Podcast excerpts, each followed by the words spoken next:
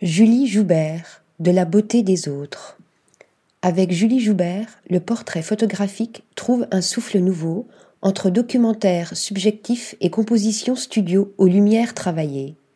Son premier livre, Mido, trace le récit d'une rencontre et la découverte d'une identité, celle d'Ahmed, jeune homme sortant d'un centre de réinsertion et rêvant de devenir modèle. Reflet d'une vie réelle ou fantasmée, mêlant les techniques médiatiques cette composition évoque le mystère de la construction de soi.